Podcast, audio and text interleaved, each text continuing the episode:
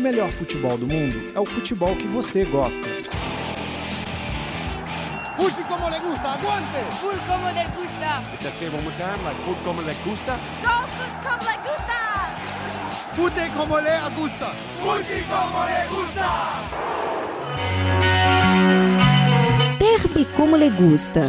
O final de semana chegou e com ele o primeiro clássico entre Mourinho e Guardiola à frente dos gigantes do futebol inglês.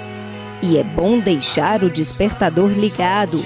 Às oito e meia da manhã, horário de Brasília, tem United City, já para começar bem o sabadão.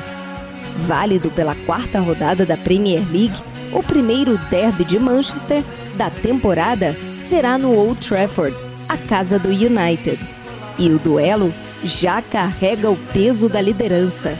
Quem vencer, além de ultrapassar o rival, pode assumir isoladamente a ponta da tabela, caso o Chelsea, segundo colocado, não vença o Swansea nessa rodada.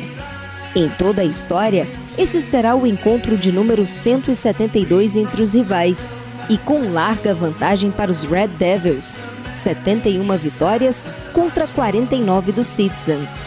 O equilíbrio, no entanto, voltou a reinar após a temporada 2008-2009, marcada pela chegada do City Football Group, empresa que detém a tutela do Manchester City. Nos 21 confrontos realizados nesse período, foram oito vitórias do City contra 11 do rival vermelho. E não custa lembrar, mas o derby é acirrado também em outros palcos.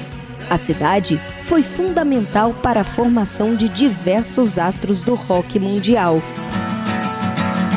Manchester revelou ao mundo, por exemplo, os irmãos Gallagher, ex-integrantes do Oasis. A década de 80 teve a nata do rock britânico, formada por bandas como The Hollies e seu peculiar arranjo vocal.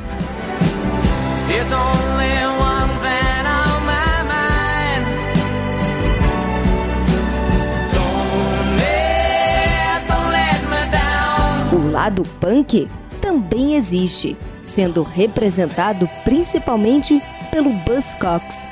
Até na terra do tio Sam, o rock de Manchester chegou, e graças ao quarteto do Herman's Hermits. Difícil mesmo é apostar em um vencedor nessa versão do clássico.